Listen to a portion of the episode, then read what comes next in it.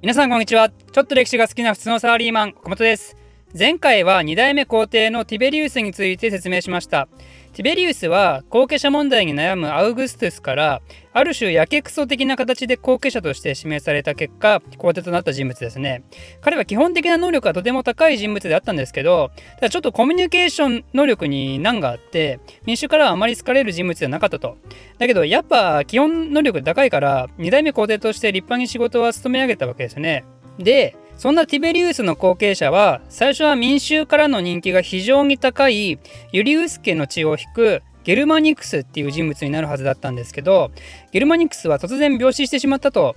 ってことで、えー、そのゲルマニクスの息子であるガイウスが3代目皇帝として就任します。彼はですね、小さい時から父親のゲルマニクスに戦場に連れてかれて、その時に小さい軍靴を履いてよちよち歩きをしていた姿が周りの兵士の癒しとなって、そして、えー、ガイウスは小さい軍靴を意味するカリグラと呼ばれるようになったわけですね。とても微笑ましいエピソードですね。しかし その微笑ましいエピソードは裏腹にカリグラはとんでもない暴虐性を持ってその治税を行っていることになります。ということで今回はまずそんなカリグラからの話です。カリグラはですね最初は民衆の熱狂とともにその皇帝就任を迎えたんですよ、まあ、やっぱりあの大人気ゲルマニクスの息子であるっていう点とそんで仙台皇帝がティベリウスっていう超神経臭いおっさんだったと。ってことでまず本人の性格やら素質云々の前にねもう民衆がカリグラ超ウェルカムだったんですよね。で実は後の暴君カリグラも治政の最初の半年はですね普通に民衆迎合型の勢いのある政治をします仙台ティベリウスの性的であったあの投獄されてた人をね恩赦を与えたりあとは兵士のあの祝儀を倍増したり民衆には減税をしたりお金を配ったりそして何よりティベリウスの治世では催されることなかった遣唐使の見せ物を再開させたことなんですよね。ティベリウスもね安定的な政治をしたんですけどでもちょっとケチすぎるところがあってだからティベリウスの時代はお金がめっちゃ貯まったんですよ。逆にカリグラの時代はそのうつうつとした閉鎖的な社会を一気に解放に向けたと。これはね民衆大喜びですよね。カリグラってなんていいやつなんだと。やっぱユリウス家が一番だってなるわけですよ。でもね その順調に見えたカリグラ帝の時勢も半年経ってから急激に変わってしまうんですよ。きっかけは何だったかというと実はカリグラが突然大きな病気をしてしまって何の病気かよくわからないんですけどでも完治するのに2ヶ月ほどかかったんですよね。でその病気の後にですねカリグラくんねもうめっちゃ人が変わってしまったわけなんですよ。もうねカリグラ伝説って呼ばれるほどの数々の気候愚行蛮行を繰り広げていくことになります。具体的にはどんなことをしたかというと鏡の前で何時間も恐ろしい顔をして百面相にふけったり宮殿内を叫びながら走り回ったり芝居を見てる最中に役者のセリフに合わせてめっちゃ規制上げたり髪の毛薄い人を あの競技場の猛獣の目の前に投げ込んだり髪の毛薄くない人もね 丸坊主にして猛獣の目の前に投げ込んだり妹の一人と結婚しようとしたりその妹が死んじゃって餅の間に笑ったやつを試験にしたりその妹のことを神格させて神として崇めさせたりとある貴族の結婚式当日に花嫁奪ったりすぐに飽きて離婚したり後継者として馬を指名したり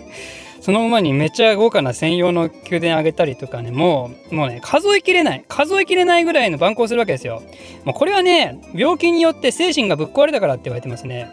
でもしまいには自分のことを神と自称しだしたりね。あとはティベリウスがせっかく残してくれた大量の財産をわずか1年で使い切ったりそのために民衆から財産没収したり増税したりしても救いようがなくなってしまったんでやっぱねカリグラは暗殺されてしまいます。カリグラの治世はたったの4年で終わることになるわけですね。ただねカリグラが死んでも最初は民衆は信じなくてこれカリブラが死んだふりしてて喜んだやつ殺す罠だろうみたいなまあ、そのぐらい民衆が恐怖に怯えた日々を過ごしたわけですね。でカリブラは暗殺されて突然死んだわけなんでこの時はね後継者が決まってなかったんですよね。なんで元老院はカリグラの悪性によるトラウマもあってこの時に帝政から共和制に戻そうとするんですよ。まあ、これは客観的に見ても元老院の、ね、言い分が正しいのも分かりますけどねローマ人全体がねやっぱり独裁者がいるとダメだっていうかつて王政から共和制に移った時と同じ心境を抱えてそうなもんなんですけどでもね実は帝政から共和制に戻るとなるとそれはそれで困る人たちもやっぱりいてそれは誰かというと皇帝の親衛隊の人たちね単純に訂正が終わると自分たちの職がなくなってしまいますからね。なんで、とりあえず誰か進行点にしないといかんってことで、なんとカリグラが殺されたその日のうちに、たまたま宮殿にいたクラウディウスっていう男を皇帝にしてしまいます。この人は何者かというと、ゲルマニクスの弟ですね。カリグラからしたら叔父にあたる人物です。なんで、まあ確かに皇位継承者としての条件は持ってると。ということで、元老院はしぶしぶこのクラウディウスの即位を認めるわけですよ。でもじゃあなんでそんな人物がいたのにもかかわらずカリグラの暴走が止まらなかったのか。明らかにカリグラがやばい政治をしてるならこのクラウディウスを立ててさっさと反乱すればよさそうですけどそれをしなかったわけじゃないですか。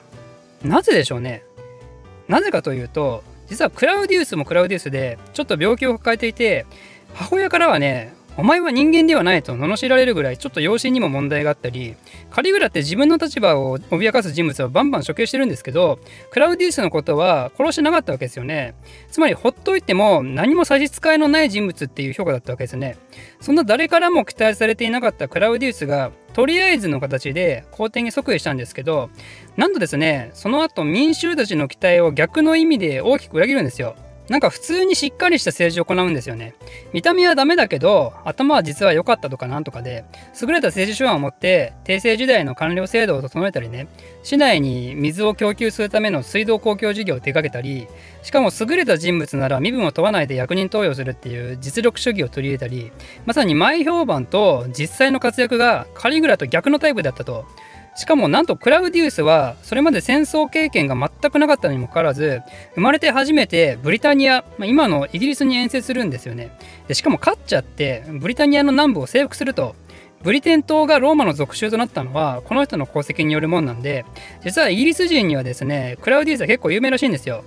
だけどそんな優れた皇帝に見えたクラウディウスにもですね実は弱点があってそれは何かというと女好きなところ。それまで誰にも相手にされてこなかった人が急に皇帝になって結果も出してねそんなチヤホヤされちゃったもんだからここで失った思春期を取り返すべくね女好きに走るんですよ。でも女好きにもかかわらずやっぱり気が弱くて女に頭が上がらないっていうねなんかどうしようもない一面が彼にはあって彼も何回か結婚するんですけど結構その奥さんが暴走することがあったんですよね。例えば4人目の妻のメッサリーナっていう人がいるんですけどこの人ね今回参考に読んでた本の中で前代未聞のハレンチ妻って 書いてあったんですけど前代未聞のハレンチ妻って なんじゃそりゃ。矢吹健太郎の漫画に登場してきそうな人物ですね。でそのメッサリーナはねもうどうしようもなくハレンチだったもんで皇帝の奥さんにもかかわらず自分の性欲満たすために風俗嬢をやってたりね。なんと一晩で25人を相手にしてそれでもまだ満たされなかったというらしいんで、まあ、この人も何らかのホルモン的な病気だったんじゃないですかね。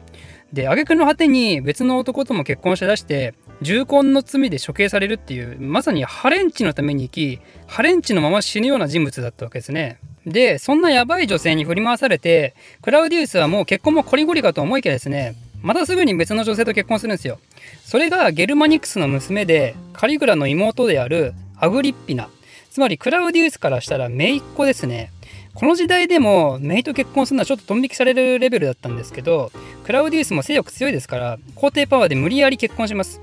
ですけどねこれが彼の運の月でアグリッピナっていう女性もめちゃくちゃ権力欲の強い女性で、クラウディウスにはですね、メッサリーナとの間の息子がいたんですけど、でもアグリッピナはですね、どうしても自分の連れ子を次の皇帝にしたかったんですよ。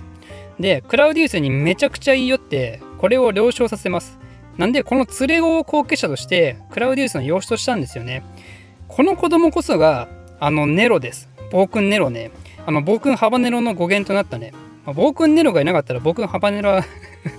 生まれなかったわけですから。まあそれはいいとして、アグリッピナにとってはね、こうやって無事自分の息子を後継者としてくれた段階で、もうこの後、心返されたら困っちゃうんで、アグリッピナはクラウディウスを暗殺するんですよ。まさに、暴君 将来の暴君の母親もやはり暴君だったと。ということで、えー、今回の話はこの辺までとしておいて、次回はその暴君として有名なネロについての話をしたいと思います。